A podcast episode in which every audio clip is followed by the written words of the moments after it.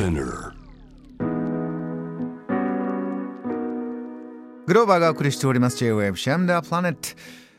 エジプト・カイロご出身。東海大学教授で言語学者アルモーメン・アブドーラさんです。よろしくお願いします。よろしくお願いします。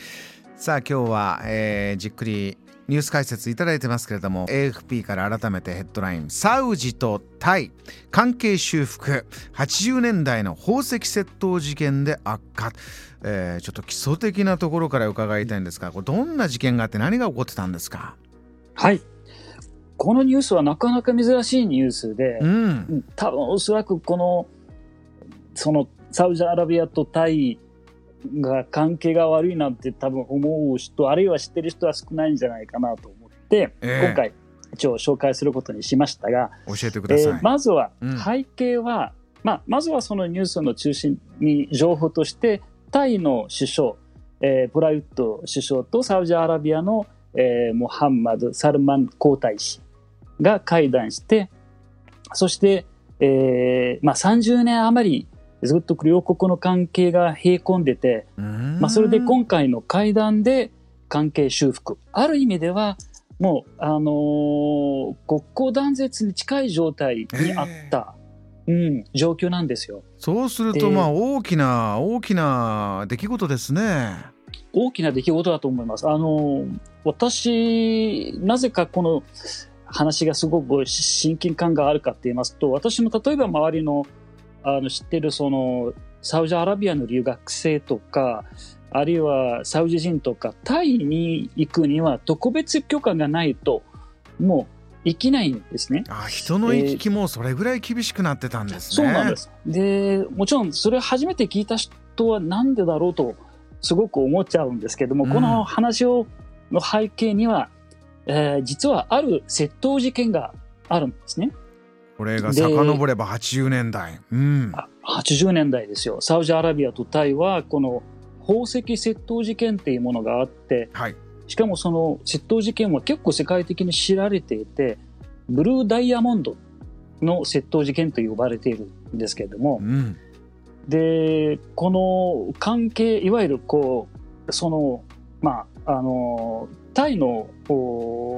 その使用人が、えーあるサウジアラビアの、こう、王族から、えーかなり大量の宝石類を盗んだということで、うん。で、それがきっかけに、こう、国家の間の対立に発展してしまうような話ですよ。これはサウジでお起こった事件だったわけですね。サウジの王族のうちに、えーまあ、ブルーダイヤモンド宝石がたくさんあってそれをえ使用人タイから来てた使用人の方が盗んだというのは事実だったんですか？それともそこでもういやそれは疑惑であってとそういざこざになったんでしょうか？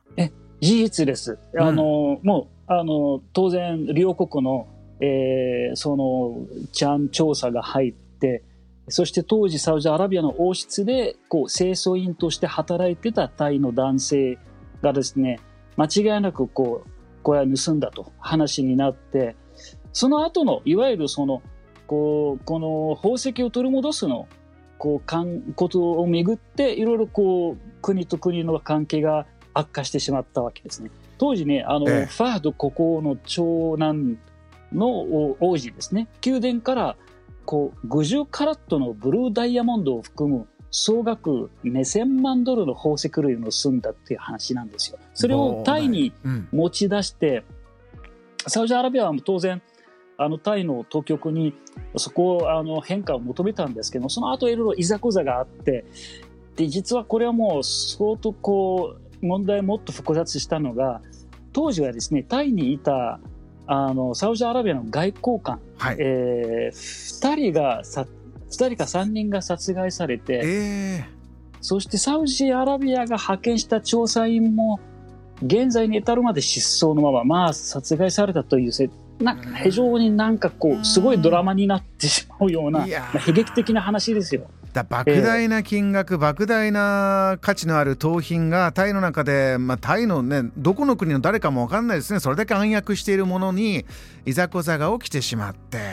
そうなんですよ。そこが、今回のポイントっていうのは、これだけの長い間、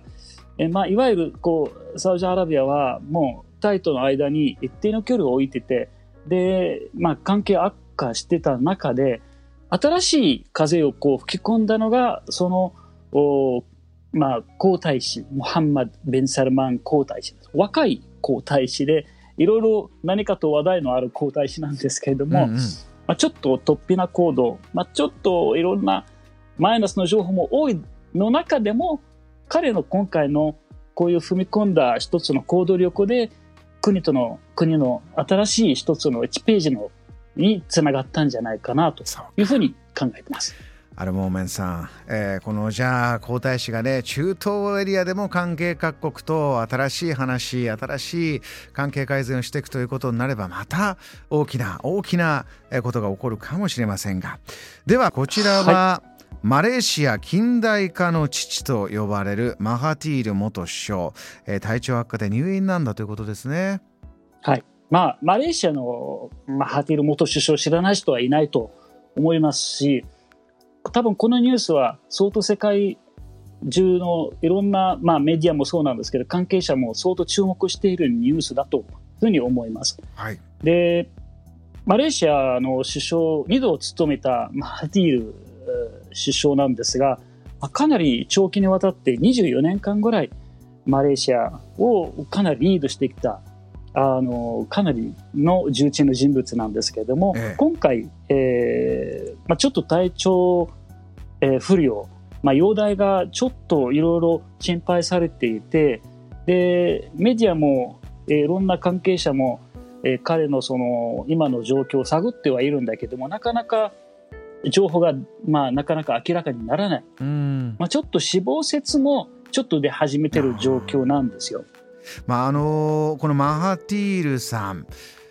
世界中で、えこれだけ、え名前もそして彼の存在も知れ渡っているというのはアルモメンさんからご覧になるとどういうところなんですか、まあ、私にとってハティル氏はもうとにかく一言言えばもうルックイーストえー、ポリシーっていう概念といいますか構想といいますか東方に目をあの向けようっていう彼がこう提出した構想がやはり多くの人に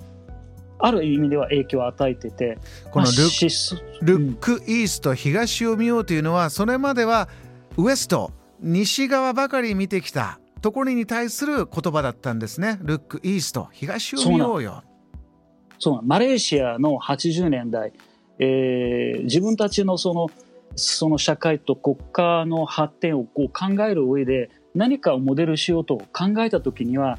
まあ今までの既成概念と違って西洋ではなく日本日本と韓国、まあ、いわゆる日本と韓国成功例としてその発展の秘訣が国民の労働倫理とか学習とかこうあるいは勤務欲とかそういうところから学ぼうと。